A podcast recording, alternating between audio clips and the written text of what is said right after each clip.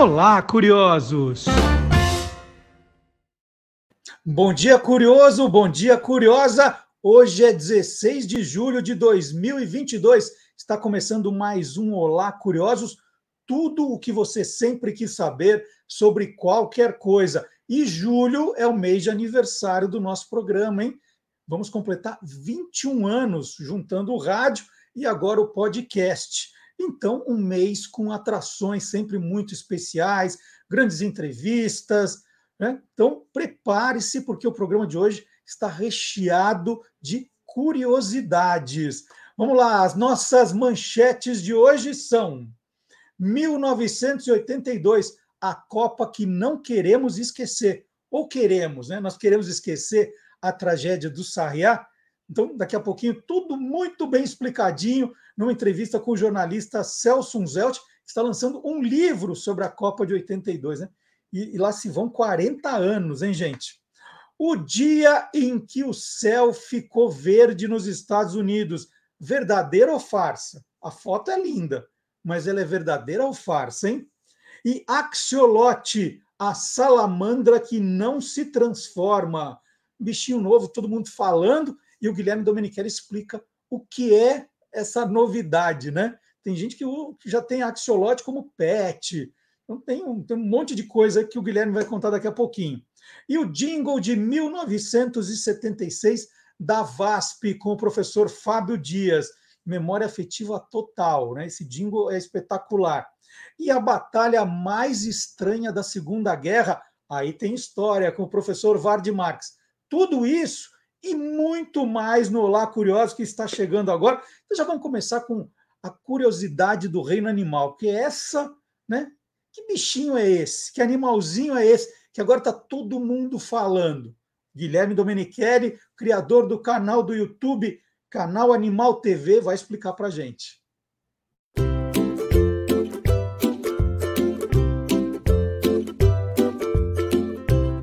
Soltando os bichos com Guilherme Domenichelli. Você conhece um animalzinho chamado axolote? Não? É um bicho bem diferente. Vamos conhecer tudo sobre ele a partir de agora. Esse animalzinho pertence ao grupo dos anfíbios, isto é, o mesmo dos sapos, rãs, pererecas e salamandras. E os axolotes são um tipo de salamandra. Ou seja, eles fazem parte da ordem dos anfíbios caudados, que tem a aparência de lagarto. Os animais desse grupo nascem com uma aparência diferente. Os sapos rãs e pererecas, quando filhotes, são chamados de girinos. Com o passar do tempo, eles se desenvolvem e se transformam, ficando com a aparência dos adultos. As salamandras também passam por essa metamorfose, mas o axolote é uma espécie de salamandra que não se transforma, ficando com a aparência de um animal na fase larval que nós chamamos, inclusive com as brancas externas e barbatana caudal. Uma curiosidade bem legal é que eles possuem três tipos de respiração: a pulmonar, pelas brânquias e pela pele. Atualmente, o lago Xochimilco, na cidade do México, é o único lugar do mundo onde é possível encontrar axolotes selvagens. E mesmo assim, em pouca quantidade. Mas muitas pessoas no mundo todo criam axolotes como animal de estimação. Eles também chamam bastante atenção entre os pesquisadores. Isso porque as salamandras são os únicos animais vertebrados capazes de se regenerar. Os axolotes têm a capacidade de recuperar feridas sem deixar cicatriz. Por isso, cientistas acreditam que no futuro eles poderão contribuir para a medicina humana.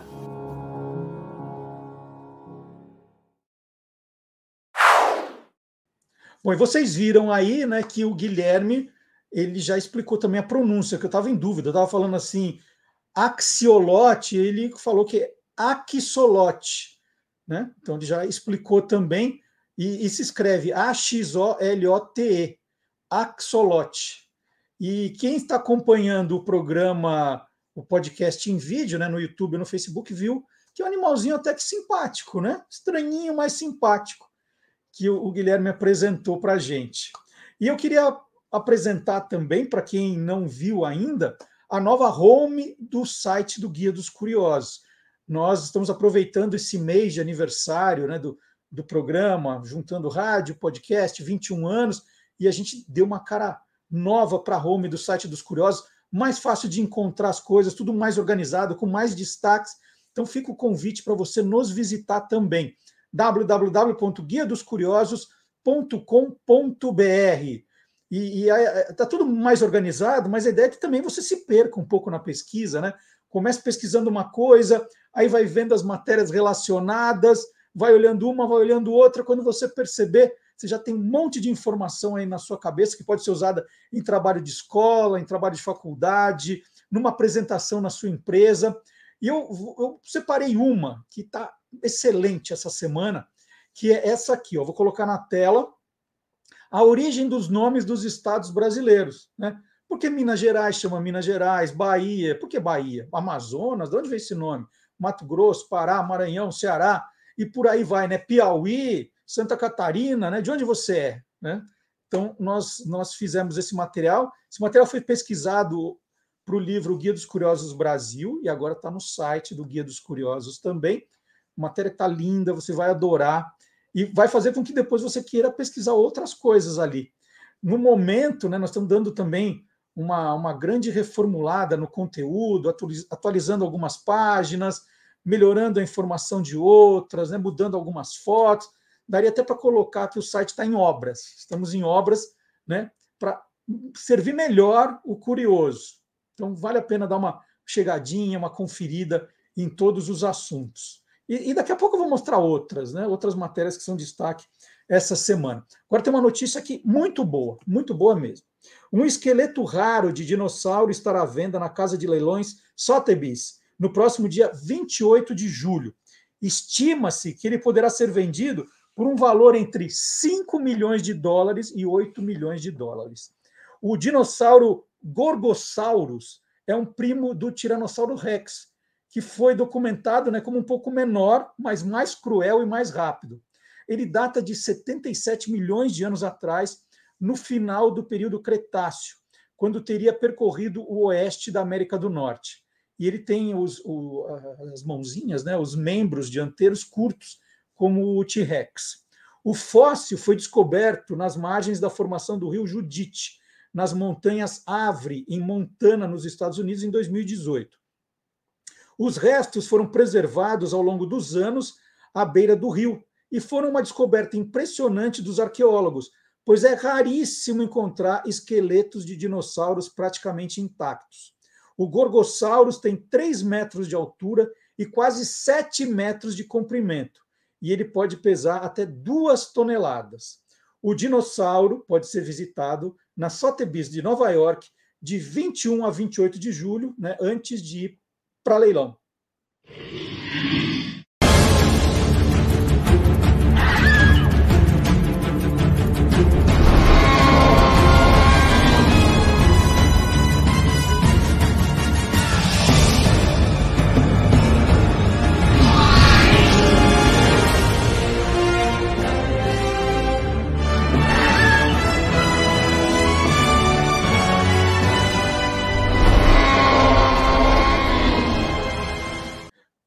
Aí, ó, o esqueleto quase inteirinho.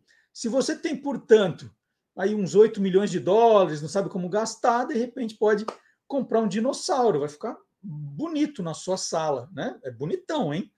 Bonitão. É, e você, agora, essa história é boa, hein? É, agora eu queria pedir atenção especial, porque essa história é muito boa.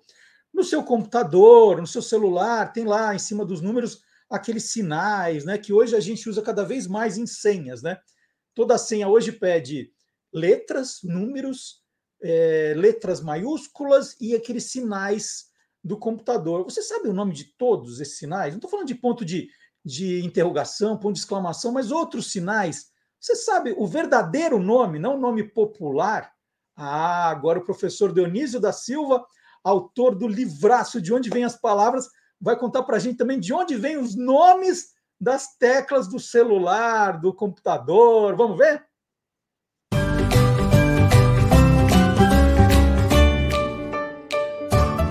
Palavra nua e crua.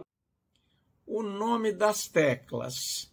Você já deu uma olhadinha no teclado do seu celular, do seu computador, do seu notebook, do seu tablet? Existe é, o nome para cada tecla, para cada sinal ali que está na tecla e alguns são muito curiosos. Vou dizer um dos grupos é, que manteve um nome muito formal, por exemplo, o asterisco. O asterisco, que alguns pronunciam asterístico, não sei porquê, por hipercorreção, é, veio do grego asteriscos, estrelinha, porque aster em grego é estrela, então asteriscos, estrelinha.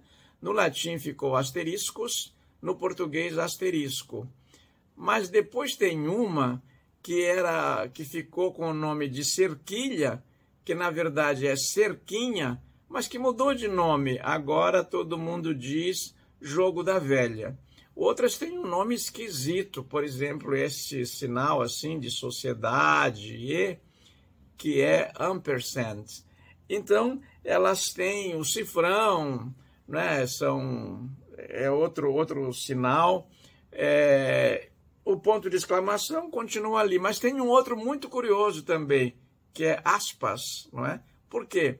A tecla recebeu o nome por sua semelhança, aspas. O sinal que está ali naquela tecla é aspas, é de aspas, né?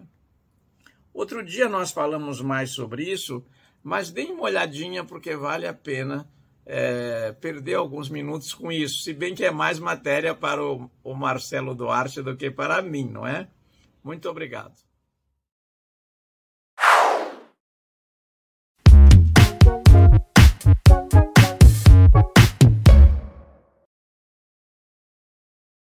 E eu prometi, nós vamos cumprir esse ano. Olá Curioso vai falar muito sobre Copa do Mundo.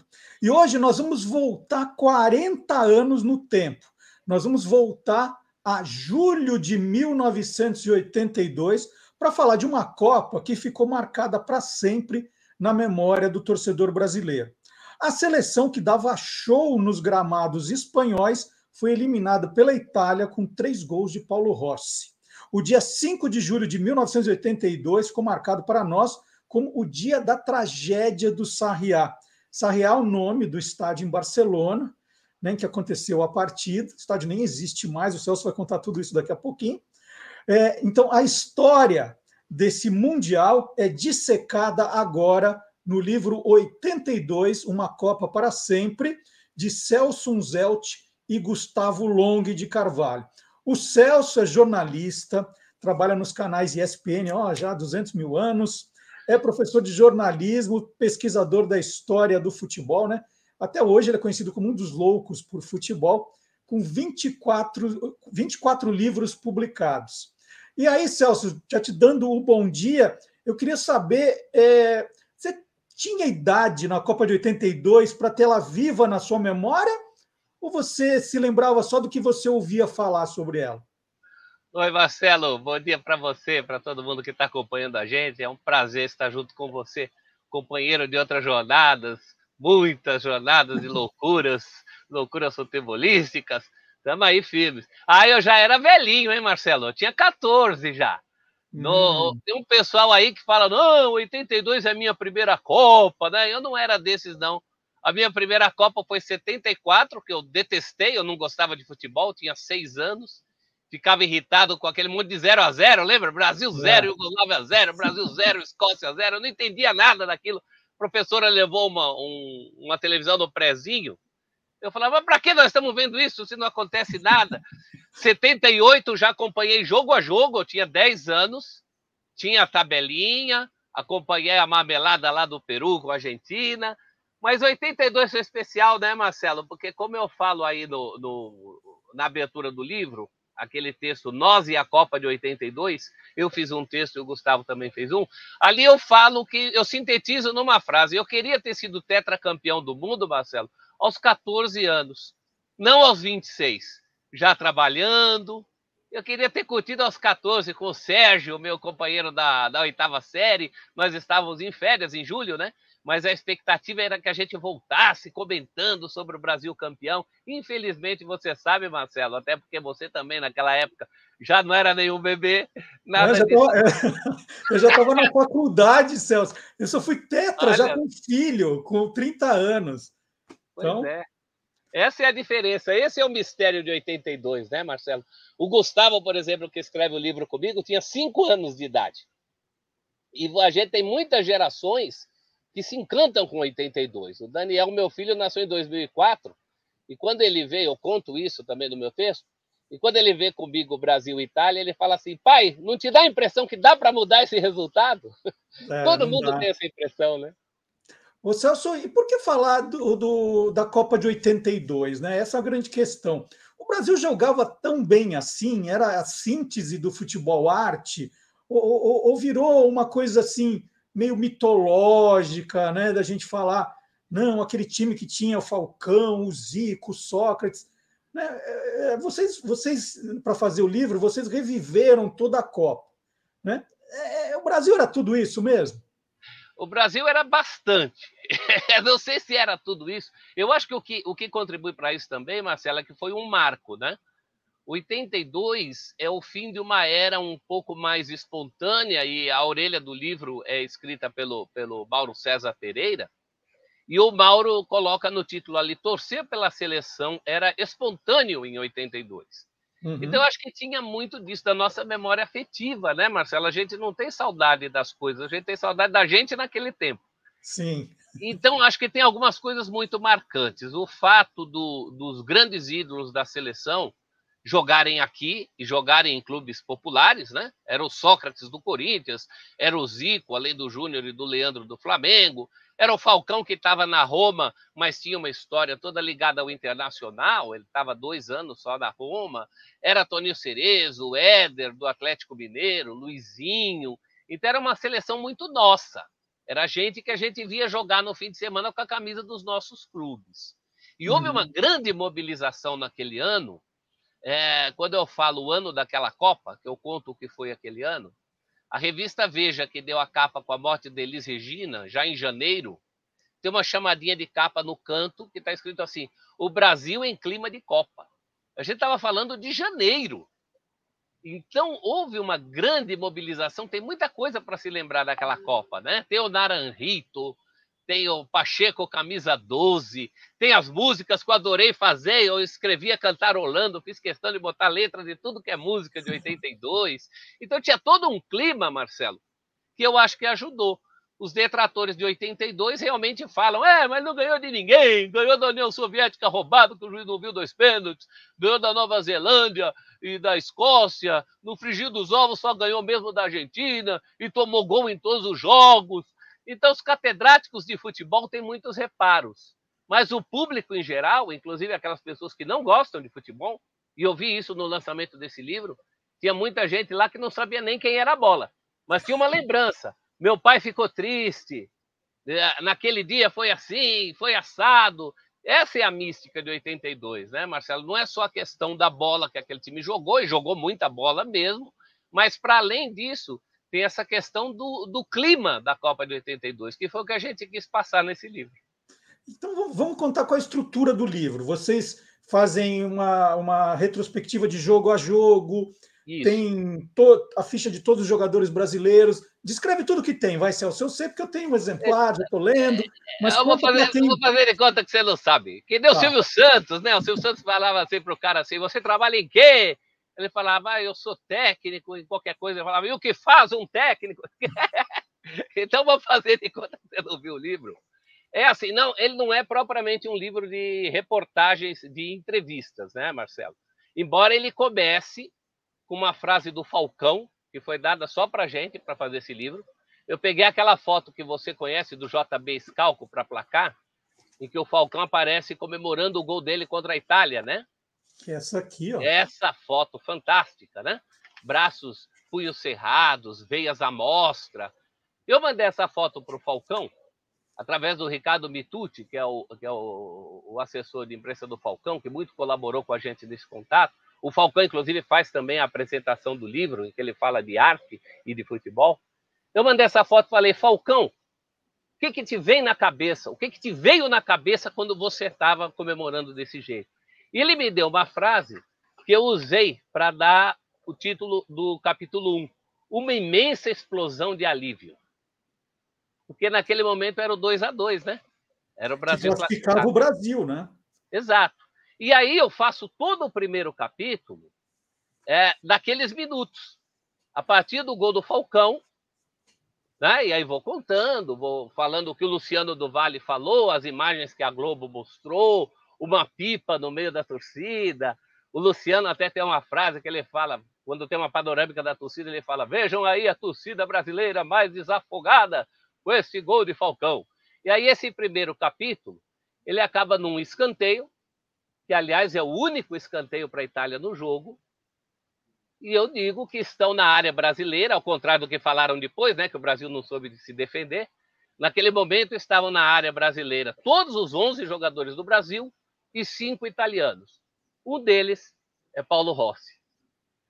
Aí eu dou uma quebrada, né?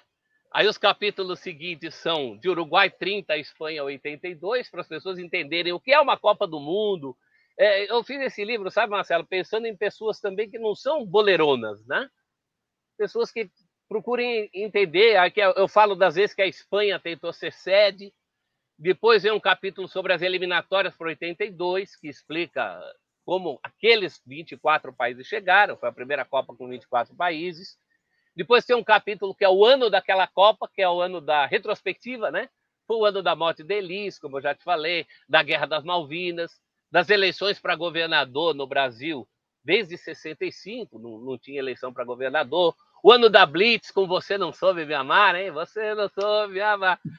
Falo de tudo isso, né? Do ano daquela Copa. Depois eu falo do clima é, é, de euforia, o um capítulo chamado Voa Canarinho Voa que é a música vai, do pode Júlio. Cantar, né? Pode cantar, vai. Voa, canarinho, voa, mostra na Espanha o que eu já sei. Voa, canarinho, voa, mostra para esse povo que és o rei. Mas voa, né? Aquilo era o símbolo daquela euforia. Depois eu falo um pouco da, daquela Copa, a, a Copa onde o sol nunca se punha. Tem uma ilustração muito bacana feita por um amigo meu chamado Pedro Nuim, ele até me deu um enfeite de, de mesa. Olha que ilustração legal. É que nós vamos encher a tela para mostrar bem direitinho. Tá vendo? Olha Ó. só, que legal. Né? É o Sócrates, uhum. o Falcão e o Zico comemorando aqui ao sol. É por isso que chama, o capítulo chama A Copa onde o Sol nunca se punha. Essa cena, Marcelo, ela nunca foi registrada nem pela TV e nem por fotografia. Isso está na memória do Pedro Nuim e está na nossa memória coletiva. Uhum. E aí eu falo que apesar dos jogos serem às 10 horas da noite, o sol só se punha naquele verão espanhol às 10 horas da noite. Até por isso que é a Copa onde o sol nunca se punha. Aí a gente faz, faz um capítulo sobre Brasil e Itália. O livro fala muito da Itália, né, Marcelo? Tanto que aqui na Copa, esse dois aqui, esse dois aqui, é do 20 da camisa do Paulo Rossi. É com a tipologia das camisas de Brasil e Itália. Uhum. Então a gente fala da formação daquele time da Itália, da formação do Brasil. Aí tem a Copa Jogo a Jogo, como você falou. Claro, um capítulo inteiro chamado A Tragédia de Sarriá, sobre aquele jogo específico. Aí eu tenho que continuar o livro, né? Mesmo sem Brasil. Então tem um capítulo A Vida Continua e a Copa também. Eu dou um ponto final na Copa do Mundo. Tem um capítulo Paulo Rossi, um capítulo à parte, ele acaba com uma mensagem do Falcão nas redes sociais, muito bonita, de quando morreu Paulo Rossi em 2020, né?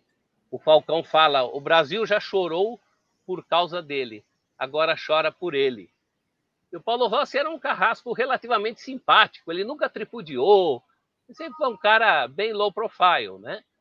E o último capítulo é Ecos de 82, que eu falo que aquela Copa não acabou com o apito final do árbitro brasileiro Arnaldo César Coelho, na vitória da Itália sobre a Alemanha por 3 a 1 que ela continua ecoando até hoje. Então, eu faço um apanhadão cultural, principalmente livros, filmes, é, iniciativas que passam por 82, músicas. E esse livro é uma dessas iniciativas. Além de 90, 90 páginas de apêndice, viu, Marcelo? Para quem gosta de estatística, ficha técnica de todos os jogos, listas de todos os jogadores de todas as seleções da Copa de 82, com nome, número da camisa, clube que ele jogava, É um negócio de maluco, meu. É de maluco, é de maluco mesmo. Agora, o, o Paulo Rossi, que foi o nosso carrasco, ele quase não jogou essa Copa, né, Celso? Isso é uma das coisas mais irônicas que tem, não é? É incrível isso, né? Porque ele tinha se envolvido ali entre 79 e 80 no escândalo do Totoneiro, que era um, um arranjo de resultados para a loteria esportiva italiana, inclusive através é uma história muito louca, né? Era um cara que vendia fruta, que era um intermediário, e ele se envolveu ali até um jogo que ele fez uns gols para não dar na vista, e ele acaba pego nesse escândalo. A, a punição original era de dois anos, minto, três anos. A Federação Italiana abate um ano da, da pena dele. É o suficiente, ele tinha voltado a jogar um pouquinho antes da Copa do Mundo. Pela Itália, ele não marcava gols desde 79. Aquele já era o, o quinto jogo da Itália naquela Copa, ele não tinha feito nenhum. Acabou sendo artilheiro com seis. Uhum. Então é uma, uma história fantástica, né, Marcelo? 82 tem muito dessas coisas. Eu falei que aquele escanteio do terceiro gol dele é o único que o Brasil cede naquele jogo. Nós fizemos o scout da partida também, o Gustavo, principalmente, assistiu todos os 52 jogos e colocou scout dos jogos do Brasil e da Itália, porque na época não tinha esse negócio de scout, né? Uhum. E, e, aí nós recuperamos isso através do, das imagens. E o Paulo Rossi realmente é um é inexplicável. Parece que estava escrito que o cara tinha que ser aquilo mesmo, né? E a Itália, Celso, que a gente eh, tem de falar de tragédia, tal, como se fosse uma grande zebra, né? Não dava, assim, tudo bem, a Itália não teve um começo de Copa espetacular, é. mas era um grande time, não era? Era, era. Entrou para a história como um, um, grande time, principalmente um, um time que o Brasil não era, né? Era um time equilibrado tinha um excepcional goleiro, tinha o Paulo Rossi, fazedor de gols, que voltou, né? tinha um grande técnico, Enzo Berzó, que acreditava, esse homem sofreu assim um linchamento público, né? Os meios de comunicação, inclusive a seleção estava brigada com os jornalistas, não falava com, com jornalistas, e o Berzó sustentou até o fim a, a sua teimosia, inclusive em relação ao Paulo Rossi. E ganhou essa aposta. O Berzó me soa como uma espécie de Filipão italiano. O Felipão também não leva o Romário em 2002, né? Uhum. Fecha a família dele.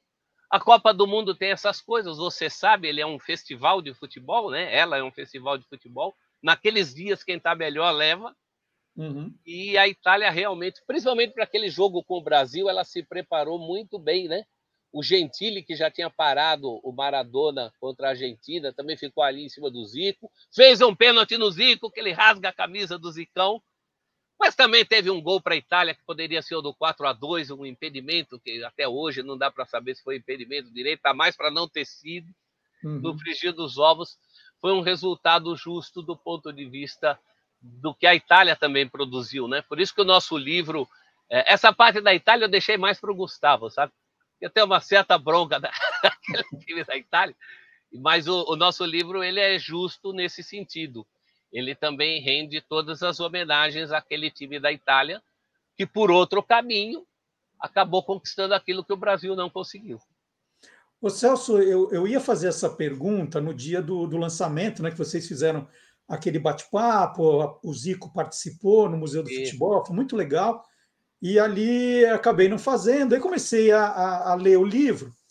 E, e, e, vocês fizeram um trabalho muito bacana de recolher o que a imprensa estava dizendo antes do jogo, né?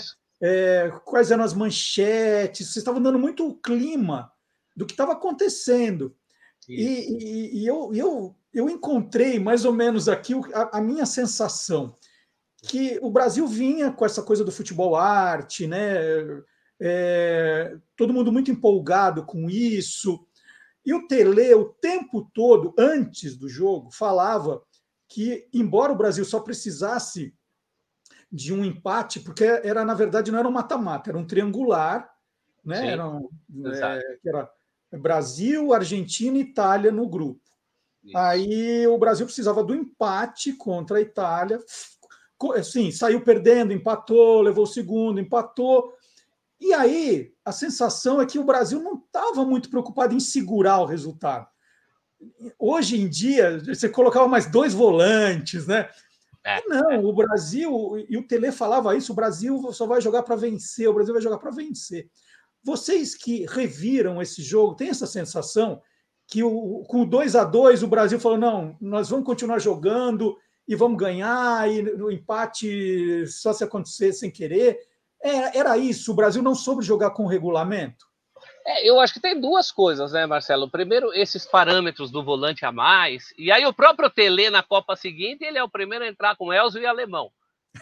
Ele também, né? O é. Tele campeão no São Paulo, depois tinha Pintado, tinha Ronaldão, tinha sempre, tinha o Dinho, sempre alguém para fazer o, o, o, trabalho mais sujo, né? É, acontece que o Tele se encantou é, com a qualidade daqueles jogadores que ele tinha em mãos, né? E olha que acabou não levando o Reinaldo do Atlético Mineiro. Então, para você jogar com Cerezo, Falcão, Sócrates, Zico, dois laterais que apoiavam, Leandro, Júnior, os padrões atuais, é suicídio. Uhum. Para os padrões da época, eu acho que há um certo exagero. Como eu te falei, na hora do terceiro gol da Itália, tem os 10 jogadores do Brasil na área, mais o goleiro Valdir Pérez antes do Falcão empatar, o Paulo Isidoro já estava aquecendo para dar uma reforçada, porque quando ele entrava, saía o Serginho, Sócrates ia para centroavante, ele, ele dava uma fechadinha ali pela ponta direita, que era a grande polêmica da época, né? Bota a ponta, Tele! Uhum. Então também tem essas coisas, as pessoas acusam o Tele, ah, não botou o Batista, que era um volante, ele não podia botar o Batista. Aquele jogo foi na segunda-feira, na sexta-feira, o Batista tinha levado uma sapatada na virilha, dada pelo Maradona, que foi expulso por causa disso. O Batista não tinha condição de entrar. Então, acho que tem um pouco das duas coisas. O Tele era um purista. Claro, ele era um purista. O próprio Zico, você há de se lembrar na, nessa, nessa participação que ele teve com a gente no dia do lançamento do livro. O Zico fala que o Tele não, não queria que fizesse falta. Né? Nem a tal falta tática da qual o falecido Mário Sérgio era um adepto como técnico, né? aquela falta para parar o jogo, sabe? Para mastigar o adversário, para quebrar a sequência. O Tele detestava isso. Então, ele tinha esse lado. Mas também não era uma coisa tão, tão escancarada como se falou depois. O time, depois, inclusive depois do, do segundo gol, do gol do Falcão, eu coloco aí uma estatística, eu acho que o time ataca mais quatro vezes em sete minutos. Tem um chute do Zico, quase de onde o Falcão fez o gol, que passa por cima. Tem uma bola até hoje chorada, porque eram o Éder e o Sócrates na frente do Tireia. E o Éder, em vez de passar por Sócrates, ele carimba o corpo do Tireia, porque tentou ir sozinho. Ah, então teve esses lances, eu acho que até pela, pela constituição daquele time, né? E quando você fala, o time continua atacando. E quando você fala do, do clima, pode ver, eu coloco as frases do, do Luciano do Vale, do Márcio Guedes, né? Que eles falam assim: o Brasil agora pode pensar em uma vitória, não ficar só nesse empate. Uhum. Que era realmente um embalo. Eu tinha feito três na Argentina, campeã do mundo. É, eu lembro naquele dia, o jogo foi meio-dia, eu estava em férias, acordei de manhã, meu pai estava arrumando umas roupas no guarda-roupa, e eu falei, pai, e se o Brasil perder da Itália? E o meu pai, que na época já tinha 50 anos de bola, hoje tem 90, ele virou para mim e falou, não seja ridículo. Então não, passa, não passava pela cabeça de ninguém, Marcelo. E, e, o, e o Cerezo, ele, ele, ele, em determinado momento ele virou vilão, não foi. Como que vocês colocam aí o, o, o Cerezo né, né, é. depois desse, desse, dessa tragédia? A gente coloca as pingas que ele tomou e os tombos que ele levou. Porque é verdade, ele dá aquele passe infantil, a gente pode dizer, né? Que é uma das primeiras coisas que a gente aprende em futebol. Não se deve colocar a bola na frente da área como ele colocou num dos gols da Itália. Pouca gente lembra, mas o escanteio que, que dá o terceiro gol da Itália também é o Cerezo que cede. E cabeceia a bola para trás, o Valdir não consegue alcançar, sai o gol da Itália no único escanteio. Mas também foi o Cerezo que, naquele lance do gol do Falcão, passou e atraiu a marcação de vários italianos que foram atrás dele, dois ou três italianos até, e o Falcão ficou livre para o chute. Então o Cerezo era um espetacular jogador, que ele e depois continuou mostrando isso, já veterano, campeão do mundo pelo São Paulo, né? De clubes. Ele era um jogador que se entregava muito. O Luiz Fernando Veríssimo tem uma crônica famosa em que ele definia Toninho Cerezo como dois anões, um em cima do outro, cada um indo para um lado. De tanto que ele se entregava, diziam que o Cerezo era peladeiro, mas eu acho que ele unia as duas grandes qualidades de um jogador de futebol: a capacidade de jogar e a disposição. Esse espírito peladeiro dele era muito legal. E foi uma pena ele ter ficado marcado por aquele lance, porque no fundo o Torinho Cerezo foi muito mais que aquilo, Marcelo. Foi um, um grande jogador brasileiro. E, e, o trabalho que vocês tiveram, ele, ele vai um pouquinho além da, da Copa, ao trazer depoimentos que alguns jogadores deram sobre a Copa anos depois, né? Aquela coisa, quando a temperatura já estava mais fria, é. né? Aí os jogadores vão comentar.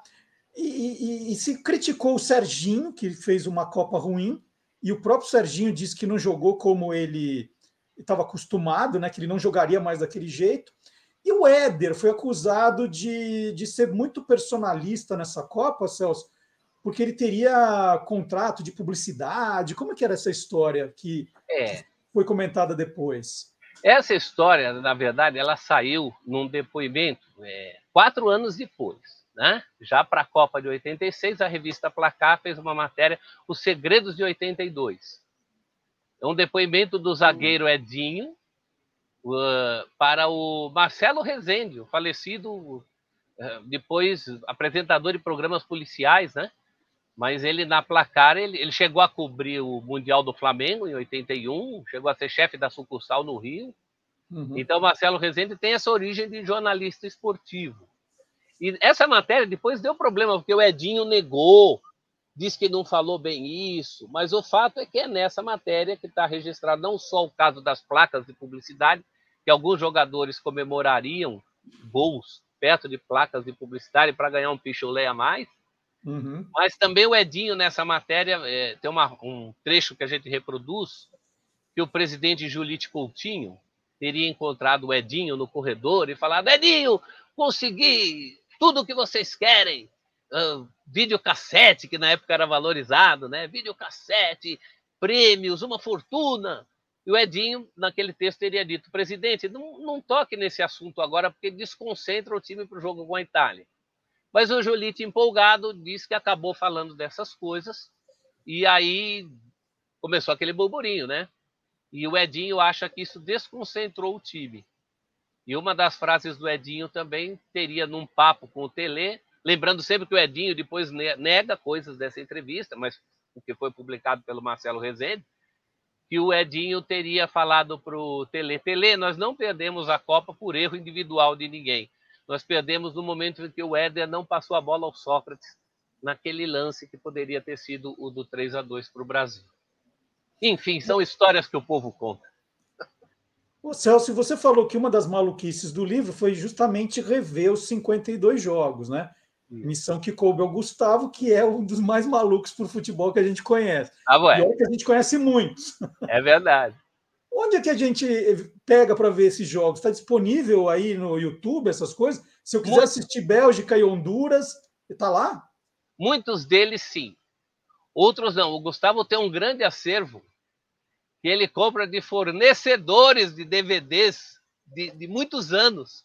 É um acervo é. que ele vem fazendo de muitos anos. Então, realmente, é, El Salvador e Hungria, que foi lá o 10 a 1, é mais fácil você encontrar do que aqueles jogos mais perdidos no meio da Copa do Mundo, aquele grupo da Espanha, que só teve jogo ruim, né? Irlanda do Norte e, e Honduras. Mas o Gustavo tem, o Gustavo tinha todos esses jogos e fez um belíssimo trabalho, inclusive do scout de todos os jogos da Itália e todos os jogos do Brasil. Eu acho que essa é uma das grandes contribuições do livro, sabe, Marcelo? Eu, eu digo que o nosso objetivo era fazer um livro próximo de um outro que você também conhece muito bem, que é o Anatomia de uma Derrota, Com sobre certeza. a Copa de 50. E o meu sonho, até como professor da faculdade, eu falava, quando o pessoal queria fazer TCC sobre 82, eu falava, vocês têm que fazer um livro sobre 82 como anatomia de uma derrota lá da Copa de 50. A gente até se inspirou, porque deu também o minuto a minuto do jogo Brasil-Itália, como lá o Paulo Perdigão dá o minuto a minuto do Brasil-Uruguai. Eu não sei se a gente conseguiu, mas se chegou perto disso, eu já estou satisfeito, porque a anatomia de uma derrota é realmente um grande mergulho em 1950. E esse também foi o nosso objetivo, um mergulho em 82, né? E foi mesmo, Celso. O, o livro está completíssimo. Tem muita coisa aqui que eu não, não, lembrava mais, né? O tempo vai tirando, vai apagando da nossa memória. Nossa, é verdade. Olha, tem isso também. É para terminar a nossa conversa, Celso, conta uma das melhores curiosidades aí da Copa de 82, porque eu vi que tem umas curiosidades aqui no final também. Me senti homenageado é... até. É verdade, não. Curiosidade, falou em curiosidade, é Marcelo Duarte, né? A gente até brincou, falou assim, pô, poderia botar o título O Guia dos Curiosos da Copa de 82. Eu falei, não, não, não, aí da royalty, aí daí o Marcelo vai processar a gente. claro que eu estou brincando, você jamais faria isso. Mas tem muita coisa que a gente chamou aqui de dados e números, né? e nem tudo são números, que principalmente o Gustavo levantou.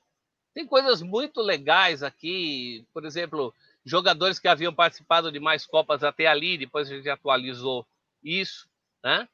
Mas eu acho que a mais legal aqui, de todas que a gente levantou, é que muitas são sobre a Copa em geral, né? Mas, uh, por exemplo, teve muita seleção que saiu invicta da Copa de 82 e ninguém viu. Eu vi. Então, a Itália foi campeã, mas a Inglaterra saiu invicta, ninguém dá bola para isso. E tem mais Camarões, uma também. Né? É Inglaterra e mais uma aí. Qual que é? Camarões, Camarões. Camarões. Porque Camarões empatou as três. E o gol que Camarões toma contra a Itália, o goleiro Nicono, que aliás, uma outra curiosidade, é o primeiro goleiro a jogar de calças compridas em Copas do Mundo. Nicono. Depois ele jogou no Espanhol de Barcelona, que era o, o dono do Sarriá. O, o, o Nicono, Camarões e Itália, ele escorrega e sai o gol da Itália. Se ele não escorrega, o campeão poderia ser Camarões. É isso. E, e o Sarriá não existe mais, né? Quando eu fui para Barcelona, e eu acho que muitos brasileiros fazem isso, a gente vai até o lugar em que havia o estádio, né, que hoje é um conjunto residencial. E eu acho até que eu fiz uma matéria para a ESPN sobre isso, porque tem umas, tinha umas crianças jogando no meio, assim, onde era o estádio, né? Tem um conjunto de prédios, são prédios, é, prédios não muito altos, e tinha lá uma, não uma quadra exatamente, é uma parte do terreno e as crianças jogando bola ali. A gente fala assim: olha, aqui era o Sarriá, né? É, o Sarriá foi demolido em 97 para construir um, um, conjunto de prédios, como você falou. Foi preservada uma parte, né? Uma parte que chamam Parque Sarriá, assim, um espaço aberto, como memória ao que foi o estádio lá. Era o estádio do Espanhol de Barcelona, que teve que vender para saldar dívidas. Sarriá é o nome também da rua, Rua Sarriá. Né? E era muito curioso ver os jogos naquele estádio, porque era praticamente um Parque São Jorge espanhol, né? Exatamente. Tinha ali um alambrado. Eu lembro do jogo com a Argentina, que o Júnior faz o terceiro gol e sai sambando ali, né?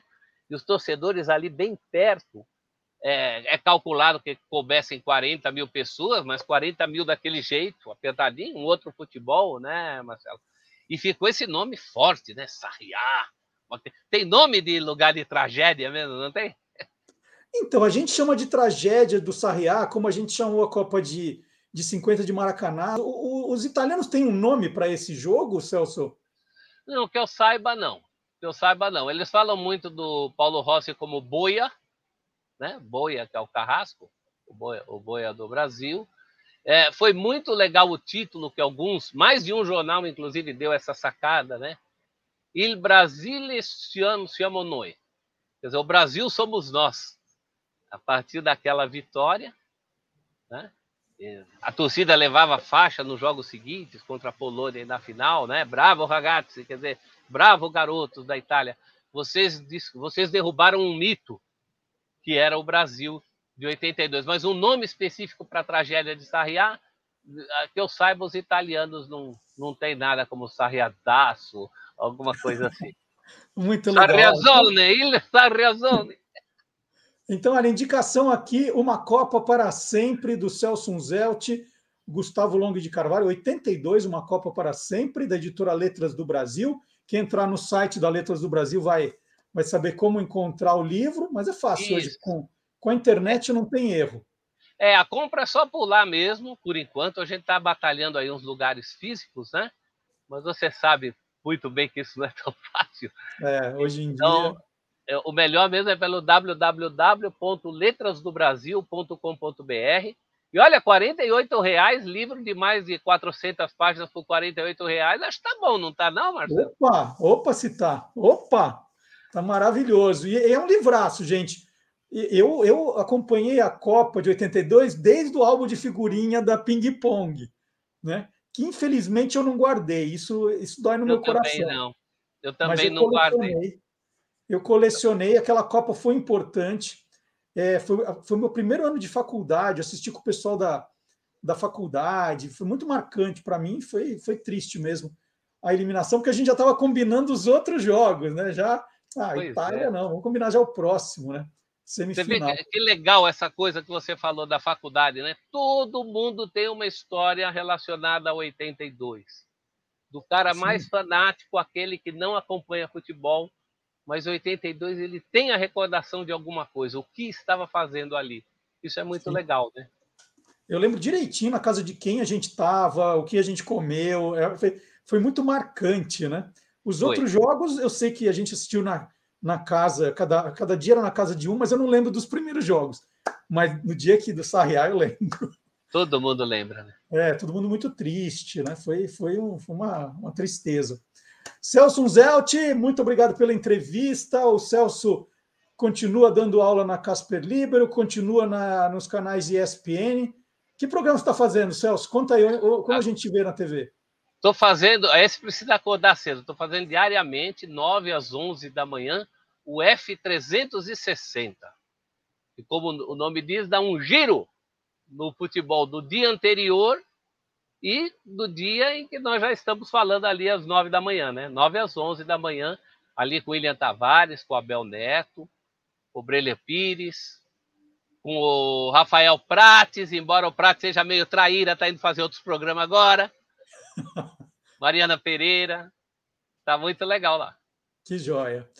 Então, eu conversei com o Celso Zelt. Gente, não, não percam esse livro, que é um, é um livraço agora em ano de Copa do Mundo, então leitura obrigatória. Celso, super obrigado. Lembranças aí para a família toda, a família que eu adoro.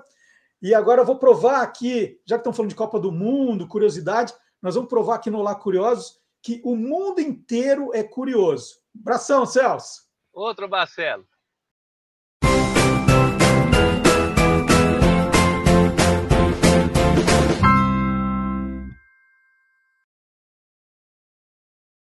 Depois de 45 anos parado, o Expresso do Oriente está preparando sua volta. Famoso por seu luxo e por ter sido cenário de um dos mais famosos romances da escritora inglesa Agatha Christie, né, o assassinato no Expresso Oriente, o trem que fazia a rota Paris-Istambul, né, começou como Constantinopla, depois a cidade mudou de nome, então Paris-Istambul, deixou de operar em 19 de maio de 1977 apareceu um outro trem que fazia esse percurso também, que dizia ser o novo Expresso do Oriente, mas essa história precisa ser melhor contada. O original deixou de operar no dia 19 de maio de 1977.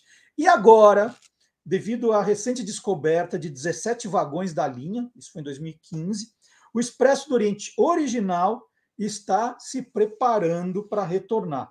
Os vagões foram comprados pela empresa de hotelaria francesa Accor. E incluem aí luxuosos vagões cama, vagões lounge e um vagão restaurante, todos com a decoração arte deco original né, do apogeu da linha. O Expresso do Oriente fez sua primeira viagem em 4 de outubro de 1883, mas só ganhou esse nome, Expresso do Oriente, em 1891. A rota, né, como eu já falei, Paris-Constantinopla, ou Paris-Istambul, tinha aí 3.200 quilômetros.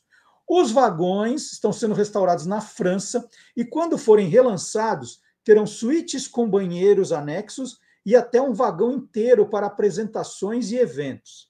Os interiores dos primeiros nove carros restaurados serão revelados em dezembro, enquanto os oito restantes serão exibidos gradualmente até 2024.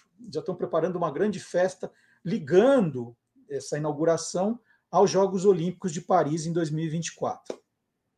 Guillaume de Saint-Lager, vice-presidente da Orient Express, disse que os seus designers né, que estão trabalhando nessa restauração procuram encontrar o equilíbrio perfeito com o passado, o presente e o futuro. Vai ficar lindo, hein?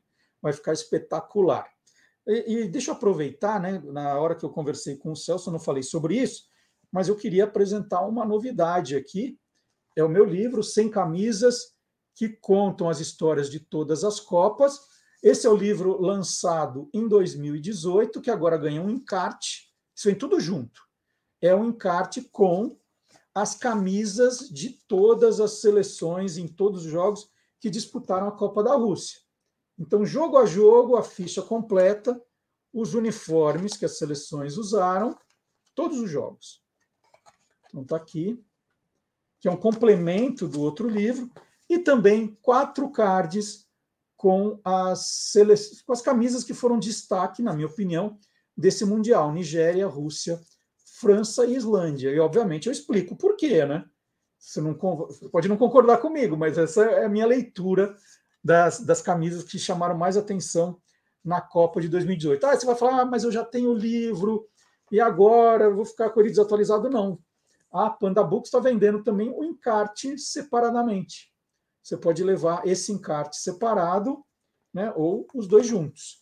E tem na descrição do, do nosso vídeo, no Facebook, no YouTube, no Spotify, tem o link direto para quem quiser comprar os livros. Então tá aqui, ó.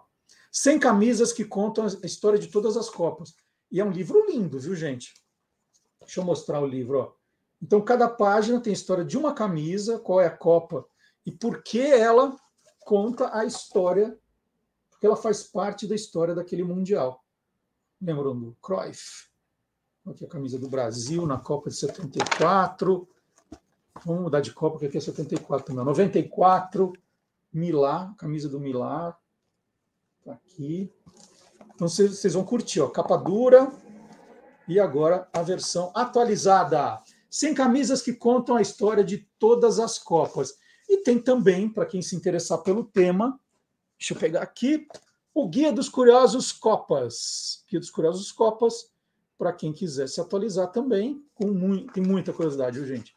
Haja curiosidade sobre Copa do Mundo, também está no, no, nosso descritivo, está lá o link direto para você comprar o livro. Bom, agora vou chamar o professor Fábio Dias. Esse comercial eu adoro, esse jingle tá, ó, tá voando aqui na minha cabeça ainda. Professor Fábio Dias, autor do livro Jingle é a alma do negócio.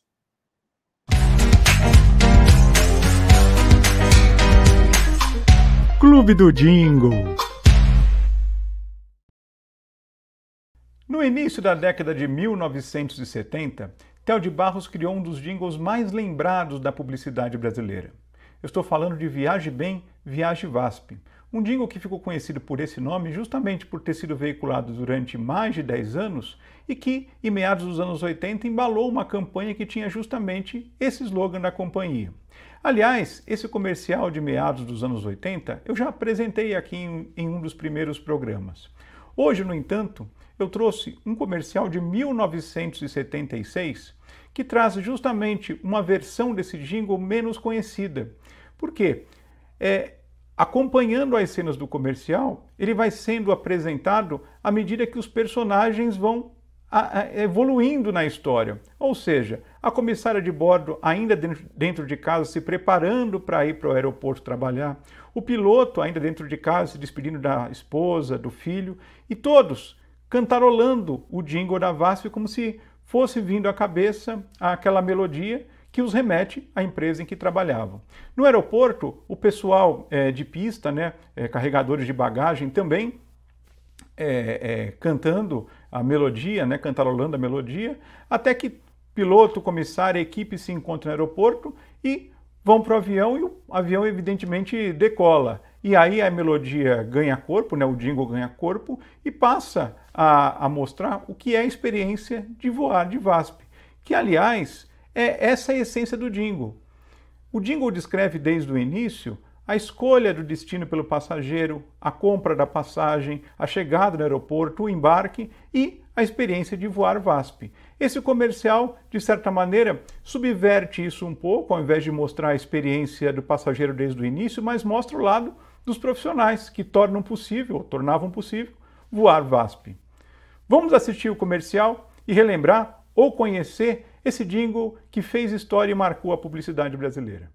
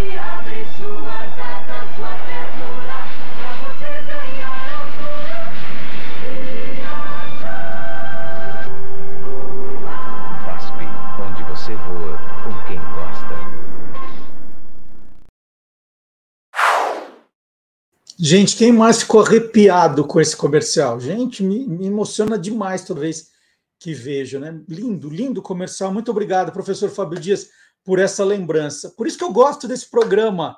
Os colaboradores é, mexem com, comigo o tempo todo. Muito, muito sensacional. E para você que é curioso, curioso de verdade, além do programa que nós fazemos aqui aos sábados, né? E o programa que eu apresento com o Magalhães Júnior também às quintas-feiras, o Quem Te Viu, Quem TV nós estamos dia, todos os dias mandando curiosidades para vocês nas redes sociais. Então, nós estamos no Facebook, no Twitter, no Instagram e no TikTok. O Guia dos Curiosos está presente nessas redes sociais. YouTube, você já sabe, né? YouTube também, mas no, no Facebook, no Twitter, no Instagram, no TikTok, todo dia alguma novidade. A gente sempre fica pensando, puxa, o que está acontecendo no mundo? Tem as efemérides, né?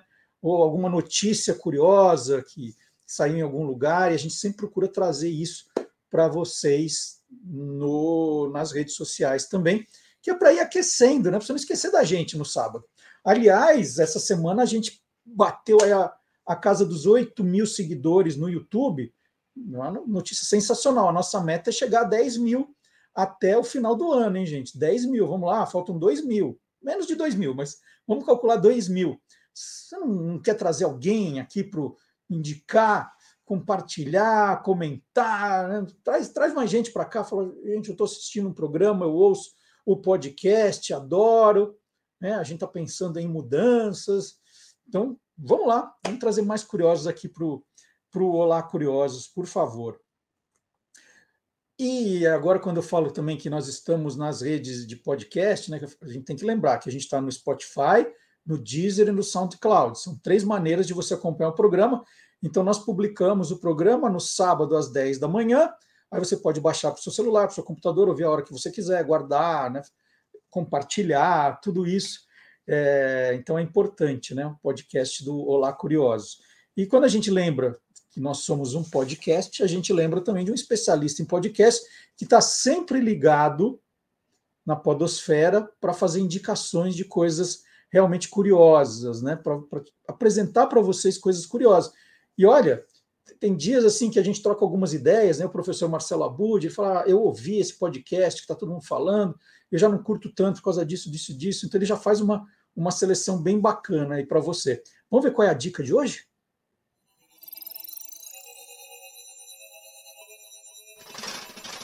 Hoje pode. Com Marcelo Abude.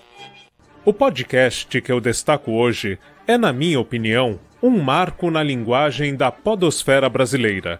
Ele surgiu ainda no final de 2018 e teve três temporadas com produções de fôlego até sofrer uma interrupção durante a pandemia. Agora com nova produtora, a Bárbara Falcão, e apresentadora, a Marcela Lourenzeto, o programa está de volta.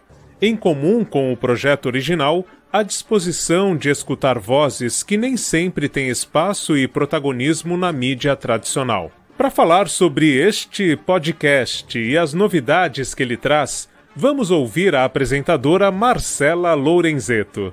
Oi, pessoal, tudo bem? É um prazer estar aqui. Eu sou a Marcela Lourenzeto, estou como apresentadora do Vozes, podcast original da CBN, que mantém aquele DNA de contar boas histórias para quem gosta de mergulhar em assuntos que pedem um pouquinho mais de profundidade do que aquela nossa cobertura do dia a dia do jornalismo diário, né? A gente mantém isso nessa nova temporada, quarta temporada chegando, que tem um diferencial, uma temporada temática. Então, os episódios eles são independentes, mas no pano de fundo ali tem um fio condutor que é a questão das fake news. Pode até pensar que é um tema um pouco batido, mas o nosso objetivo é contar histórias reais de pessoas que sofreram com mentiras, boatos, notícias falsas, informações falsas, as chamadas fake news, principalmente aquelas que são disseminadas pela internet. Então, é um podcast que já está no ar, a gente fez com muito carinho, muita dedicação para contar histórias tristes, mas que precisam ser contadas e lembradas. Nosso primeiro episódio fala da, do caso da Fabiane Maria de Jesus, que foi um caso que ficou conhecido como a bruxa do Guarujá. Talvez você se lembre desse episódio lá de 2014, quando uma mulher foi linchada porque foi confundida com uma sequestradora de crianças. A gente traz um pouco mais sobre essa história, tenta trazer uma reflexão também sobre o assunto, afinal, vozes tem histórias, mas também tem reflexões. E é isso que a gente quer propor com esses episódios. O segundo episódio também está no ar, chama Carcereiro do Cabral. Espero que vocês ouçam, está disponível em todas as plataformas da CBN no site, no aplicativo, nos tocadores de podcast, Spotify, Apple, enfim. Também se você gritar para Alexa, ela vai soltar o podcast para você no ar, tá bom?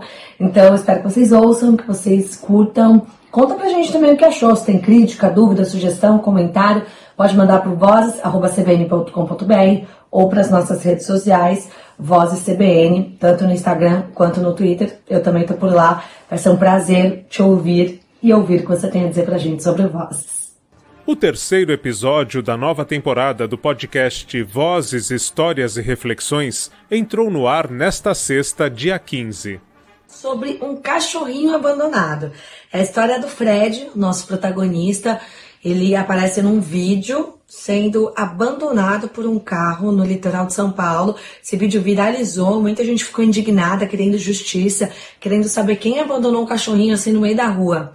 A questão é que no Vozes a gente sabe que nem tudo que parece é. E é o seguinte, queria aproveitar a oportunidade para agradecer o espaço para trazer aqui, falar um pouco sobre o Vozes, mas nada disso seria possível sem a Gabriela Viana, que foi a idealizadora do podcast, a apresentadora inicial, que me abriu as portas, me ajudou bastante nessa temporada. Então quero deixar um beijo especial para ela, agradecer ao professor Marcelo também pela oportunidade e reforçar o convite para vocês ouvirem o podcast e contarem o que vocês estão achando, tá bom? Um beijo, obrigada novamente pela oportunidade. O Vozes, Histórias e Reflexões da CBN mantém o DNA de ser um podcast narrativo. Isto nos leva a mergulhar mais a fundo em histórias. E vale também ouvir de novo ou descobrir os episódios das temporadas anteriores. Semana que vem eu volto com mais Vozes da Podosfera este incrível universo dos podcasts. Até lá! Bom, agora é hora de história aqui. E, e, eu gosto de contar algumas histórias de bastidores também. Porque ao longo da semana eu vou conversando com cada colaborador, a gente vai tentando encontrar juntos é, o melhor assunto, a melhor pauta, né? Então a gente troca figurinhas ali. Então, eu vejo alguma coisa legal, falo, professor Vardimar, olha isso, olha só, Antônio Mir, né? A gente vai trocando essas figurinhas. E, é, é, muito legal o entusiasmo de cada um na hora de decidir o tema que vai falar, que vai apresentar aqui aos sábados. E essa semana, já no domingo à noite, né? O programa tinha, o anterior tinha rodado na, no sábado, E aí, no domingo à noite, o professor Vadir Marques me escreveu, falou, olha só essa história que eu achei durante uma pesquisa aqui sobre a Segunda Guerra. Aí eu fui ver, falei, nossa, mas que história mais maluca, né? Que história mais estranha. Ele falou, é, é, é, é, essa é conhecida como a batalha mais estranha da Segunda Guerra. Eu falei, ah, então é assunto para gente, não é, professor Vadir Marques? Vamos lá?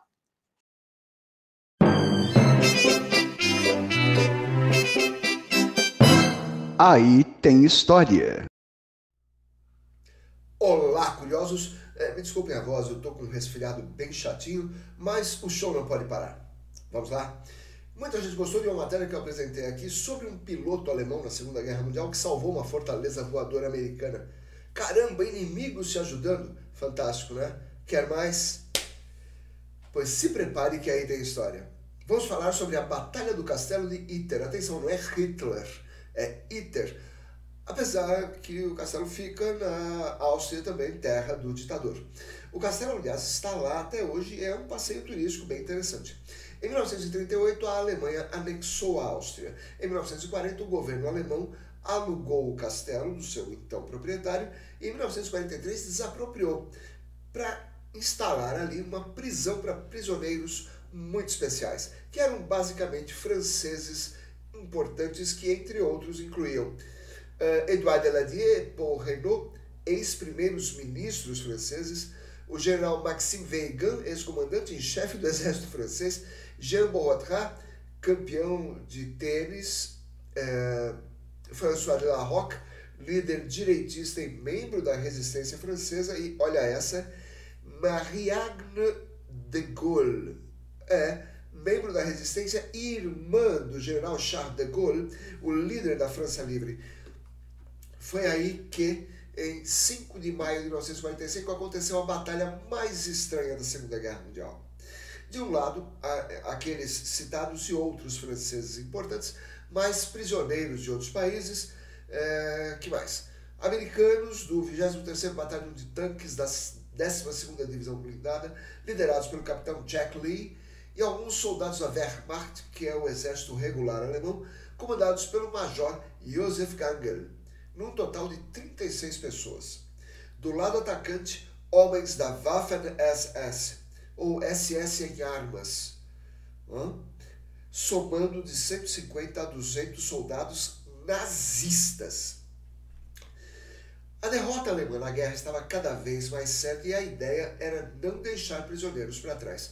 Por isso, medidas desesperadas foram tomadas. No dia 3 de maio, o preso Zvonimir Tikovic, da resistência comunista Yugoslava, a pretexto de fazer um serviço para o comandante da prisão, fugiu, levando uma carta em inglês para entregar ao primeiro americano que encontrasse.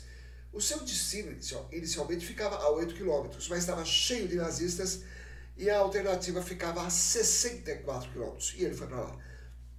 Achou os americanos e cumpriu a missão. Só que, como demorou para voltar com a, a salvação, os prisioneiros começaram a se mexer. Um importante alemão apareceu morto misteriosamente e o comandante da prisão fugiu. E mais alguns soldados alemães que estavam ali fugiram também. Então, ok, prisioneiros do poder. E agora, no dia 4, o tcheco Andreas Kropot foi até Wöger, uma cidade próxima, procurar a resistência austríaca. E lá indicaram para ele o Major Gangel, um alemão decidido a não ser criminoso de guerra. Ele foi ajudar e levou consigo seus dez soldados. Foram todos para o castelo de Ida. A SS já tinha dado ordens sobre o castelo-prisão. Executar sumariamente qualquer um com uma bandeira branca ou austríaca. Uma unidade de reconhecimento da 23ª, 23º Batalhão de Tanques, comandado pelo capitão Lee, soube da história e mandou dois tanques, mas a ponte que dava acesso à estrada para Iter só aguentava um tanque. E assim foi, um tanque e mais 14 soldados.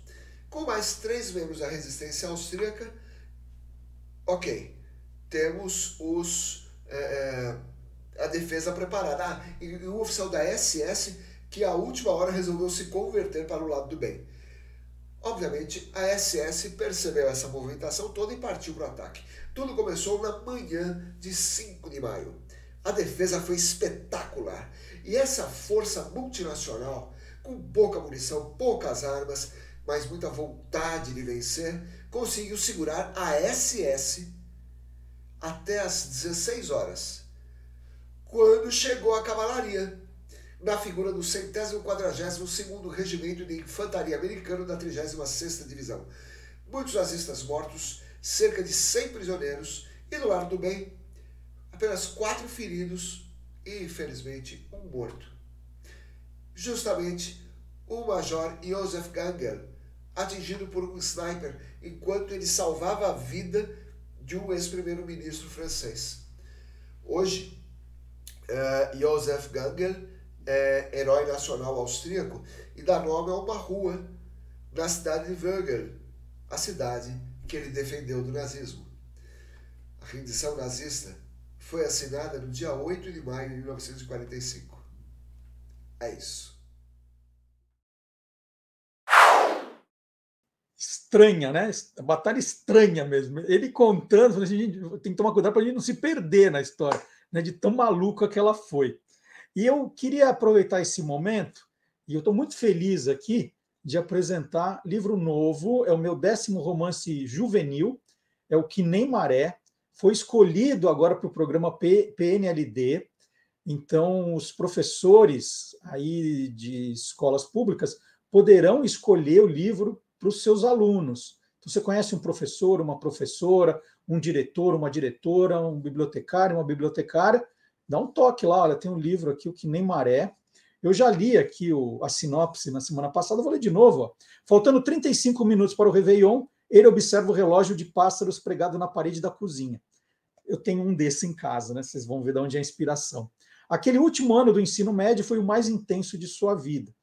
E eu tenho aqui em casa um, um garoto que o ano que vem vai passar por isso, o último ano do ensino médio, o Antônio. Morador da periferia, indo estudar em um colégio de elite, ele sabia que a adaptação não seria fácil. Graças a Shen, seu melhor amigo, tudo estava caminhando bem. Até que, né, sempre tem um até que numa história. Uma notícia falsa se espalhou pela escola, colocando a amizade e o seu futuro em risco. Se não bastasse isso, ele precisa ajudar a família e, e precisa lidar com uma paixão proibida. Olha que história. Então, essa é a história do que nem maré, Livro que acabou de sair, gente, também vou colocar aqui para quem se interessar. Eu, eu gosto muito da história, né? E fala sobre bullying, fala sobre o, o problema de crimes digitais, fala sobre xenofobia, fala sobre racismo, né? fala sobre amor, primeira paixão também para adolescentes. É um livro que eu gostei muito de ter escrito. Esse livro foi escrito durante, bem no comecinho da pandemia, e está saindo agora. É o meu décimo romance juvenil. Quem se interessar pelos outros, né, vai encontrar no site do Guia dos Curiosos tem a minha na minha biografia e tem lá todos os, os meus livros. E tem também a relação de todos os meus livros publicados na página Marcelo Duarte na Wikipédia. Então vai encontrar lá também todos. E esse é o mais recente. Então fica o convite, se você tem aí um adolescente passando por tudo isso na sua casa, se você é professor, professora, quer indicar, que nem Maré, da Panda Books, vou colocar o link aqui também na descrição do vídeo, no YouTube ou no Facebook. Então, décimo romance juvenil, estou super feliz. Esse livro é muito especial para mim. Né? Tem a, a, ver ali com isolamento, era um momento aí que está todo mundo meio perdido, e aí eu me concentrei no livro e consegui passar bem daqueles primeiros momentos. Que a gente teve muito caso de saúde mental, né, das pessoas ali presas, sem terem exatamente o que fazer. E aí eu mergulhei nesse livro e tá bem bacana. Aliás, eu estou querendo mandar um para o Jorge Versilo, né? Porque o título tem a ver com a música dele. Marquei ele num post, até agora não me respondeu. Ele não quer o meu livro. Se, se alguém for amigo do Jorge Versilo, marca ele nas redes sociais lá. Quero mandar um para ele. Ele é homenageado aqui com o nome da, da música. Né? Tem uma, uma razão para esse título. Você vai encontrar no livro. É, ah, vamos falar agora da história da televisão. Na quinta-feira passada, agora, quinta-feira, o Magalhães Júnior contou a história de uma das séries mais icônicas da TV brasileira, A Família Trapo. Né? Eu, eu, eu, era pequenininho, não vi Família Trapo quando ela foi exibida, mas depois, quantas reportagens, quantas matérias, quantos vídeos. Eu tenho a sensação que eu vi, né, sem ter visto. E aí o Maga resolveu contar a história inteira da família Trapo. Foi um programa de quase uma hora de duração, muito bem ilustrada, com coisas. A abertura eu nunca tinha visto, então coisas muito legais. E, obviamente, eu peguei um pedaço, né, um pedaço do programa, um pedaço aí de cinco minutos, em que ele apresenta os personagens da família Trapo. Né, isso, e depois ele vai contando história por história, os bordões, quando ela foi exibida. Né, quando ela foi exibida, eu vou contar para vocês. Né, foi entre março de 67 e junho de 1971. E aí ele vai contando as participações especiais, os melhores momentos, os improvisos. Olha, foi um programa histórico. Vamos ver um trechinho agora de A Família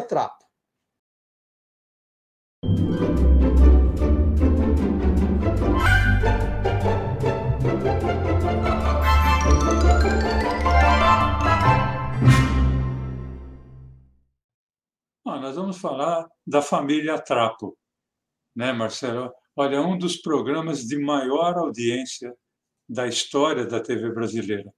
O, o título Família Trapo era uma referência à família Van Trapp do filme A Noviça Rebelde, que foi Oscar de melhor filme em 1966.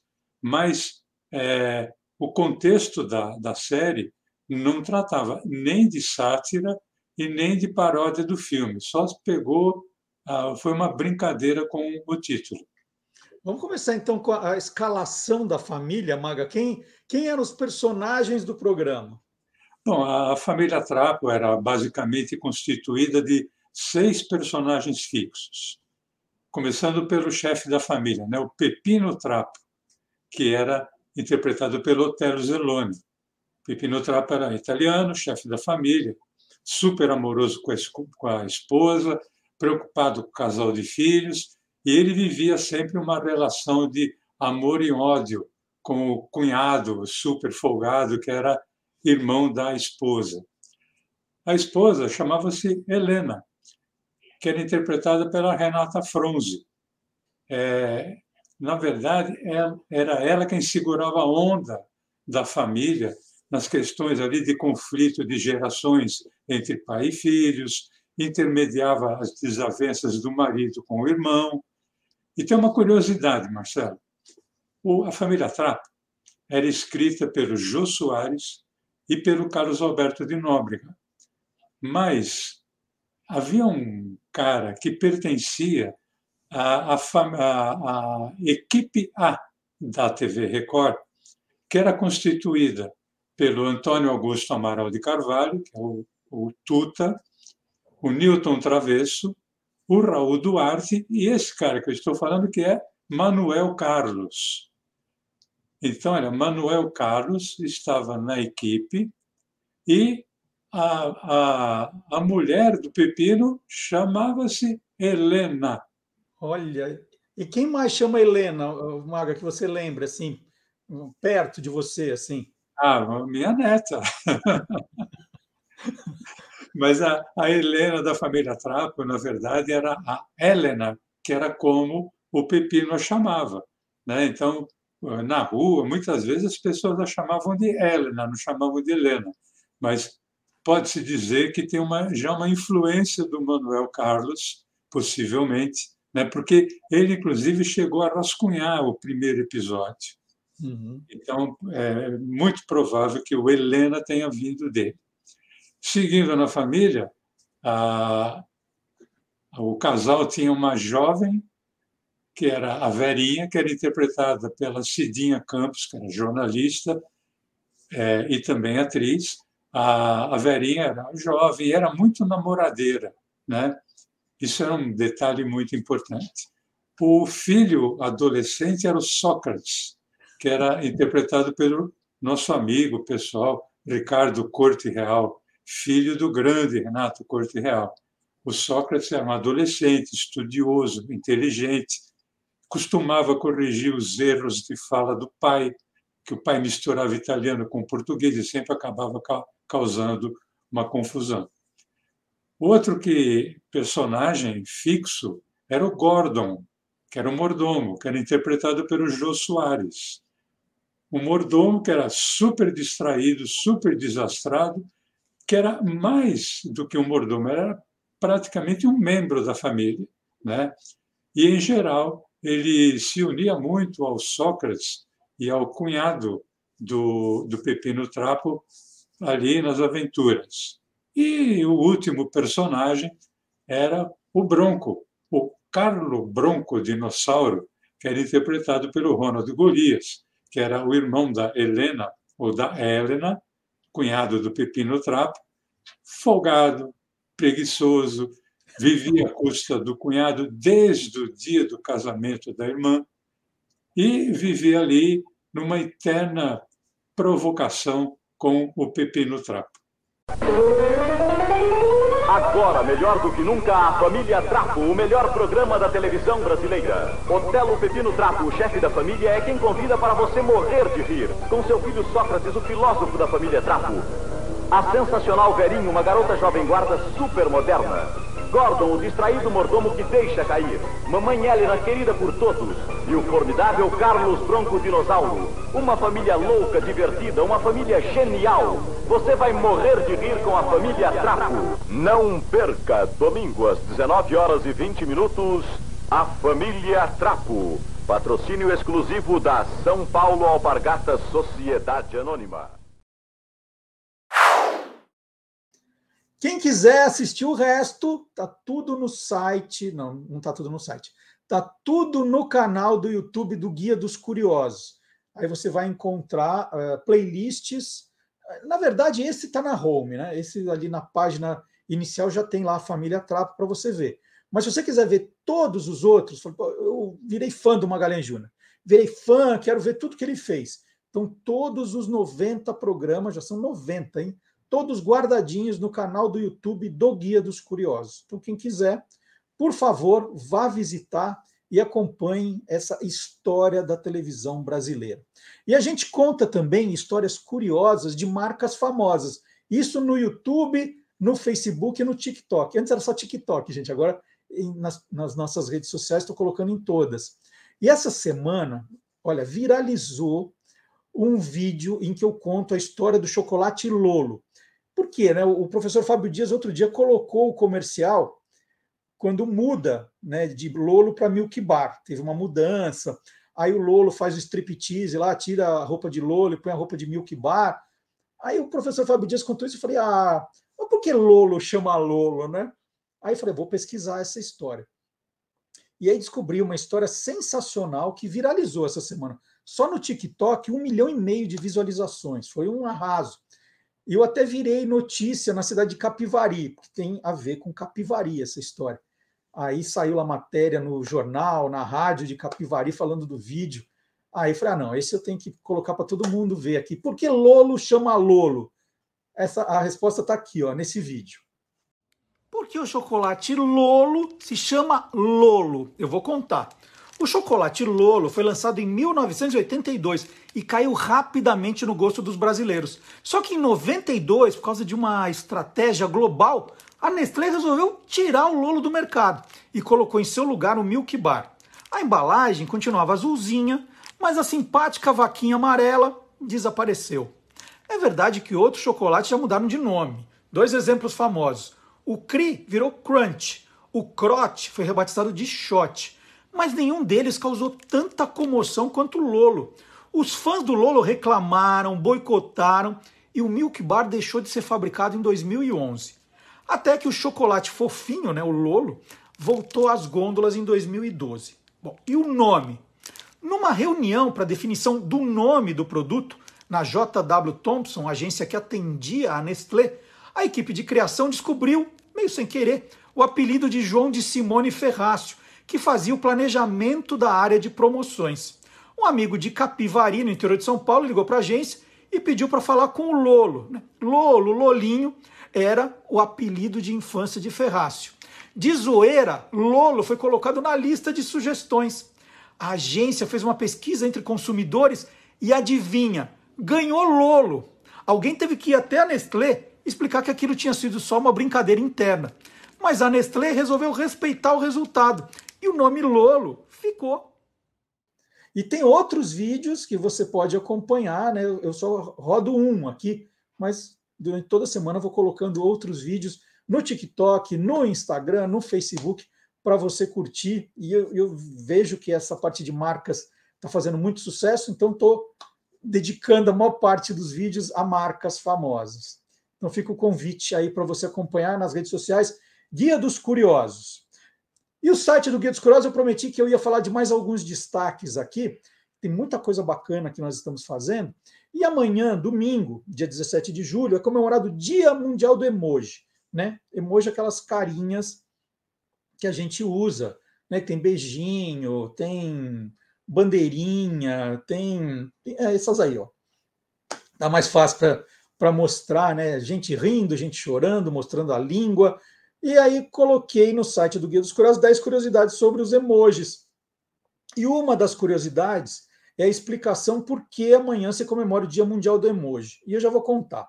Ele é comemorado em 17 de julho por sugestão de Jeremy Burg, que é o criador da Emojipédia. Tem isso, viu, gente? Vocês procurarem Emojipédia, então tem ali está registrado todos os emojis que existem. É, é, é uma coisa muito divertida, Emojipédia. Então, essa 17 de julho foi a data que a Apple escolheu para usar em seu emoji de calendário, que é esse, ó. Então, a, a Apple escolheu o emoji de calendário depois 17 de julho, que foi a data em que a empresa apresentou seu aplicativo de calendário em 2002. Então, uma coisa foi juntando a outra. Né? A Apple apresentou o aplicativo de calendário nessa data, aí criou o emoji de calendário com essa data, então, pegaram essa data, que foi o primeiro aplicativo de calendário, para se comemorar o Dia Mundial do Emoji. Tudo bem explicadinho. Para tudo tem uma explicação. A gente só precisa descobrir qual é.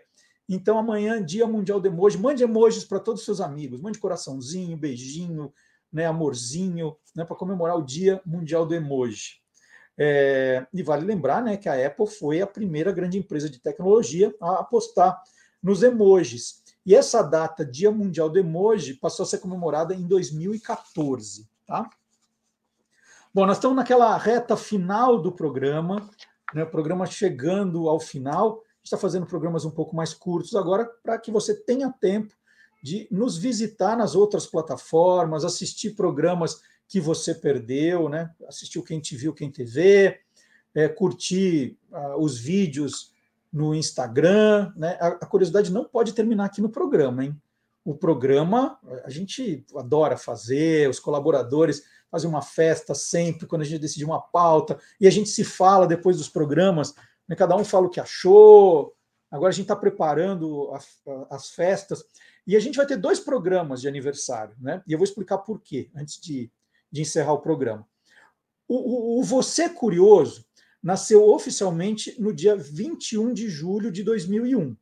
Então, a semana que vem, que é 23, nós comemoramos o, o aniversário do que seria os 21 anos do Você é Curioso, né? E, e essa é ideia.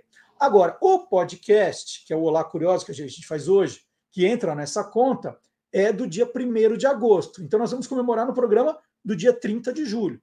Então, a gente tem dois, duas festas de aniversário. Eu gosto de festa, então, nós vamos fazer a festa. É, e a ideia, gente, é que no ano que vem a gente finalmente aí vamos sair da toca, vamos fazer o um aniversário em algum lugar aberto, né? Vamos fazer, a gente vai usar, né? Transmitir o nosso podcast ao vivo de algum outro lugar, que não seja aqui no meu escritório, né? Da casa de cada um. Vamos bolar alguma coisa, né? Vamos. Esse ano ainda a coisa não está 100% resolvida, então, a gente, por precaução, ainda está fazendo assim, mas a nossa ideia é voltar com aquela brincadeira de fazer a, a, festa, pelo menos ao vivo, com uma grande atração. Então, nós vamos fazer entrevistas especiais e o ano que vem, quem sabe, a gente se reencontra, né? Essa, essa é a ideia do reencontro. Combinado? É, a gente agora vai terminar o programa com o Gilmar Lopes, ah, eu não vou contar quais são as atrações, já estão resolvidas, né? Vão ter duas entrevistas muito legais nos dois próximos programas, não vou revelar antes. É, e agora eu vou chamar o Gilmar Lopes. O Gilmar fez em abril 20 anos do E-Farsas, está com a gente há um tempão também.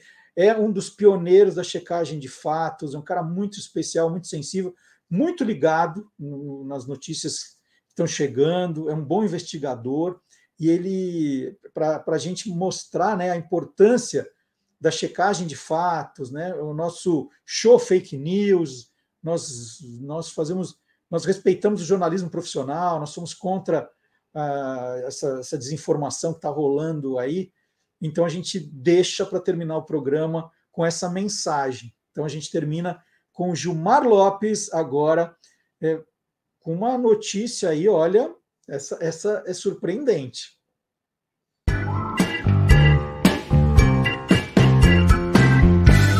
Verdadeiro ou farsa? É verdade que o céu ficou verde lá nos Estados Unidos? Pois é, há poucos dias vários vídeos e fotos foram publicados nas redes sociais mostrando o céu esverdeado pouco antes de uma tempestade. De acordo com o texto que circula junto com essas imagens, o céu teria ficado esverdeado lá no estado da Dakota do Sul, nos Estados Unidos. E é claro que um montão de gente entrou em contato querendo saber: será que essa história é real, hein? Será que isso é verdadeiro ou farsa? É verdadeiro!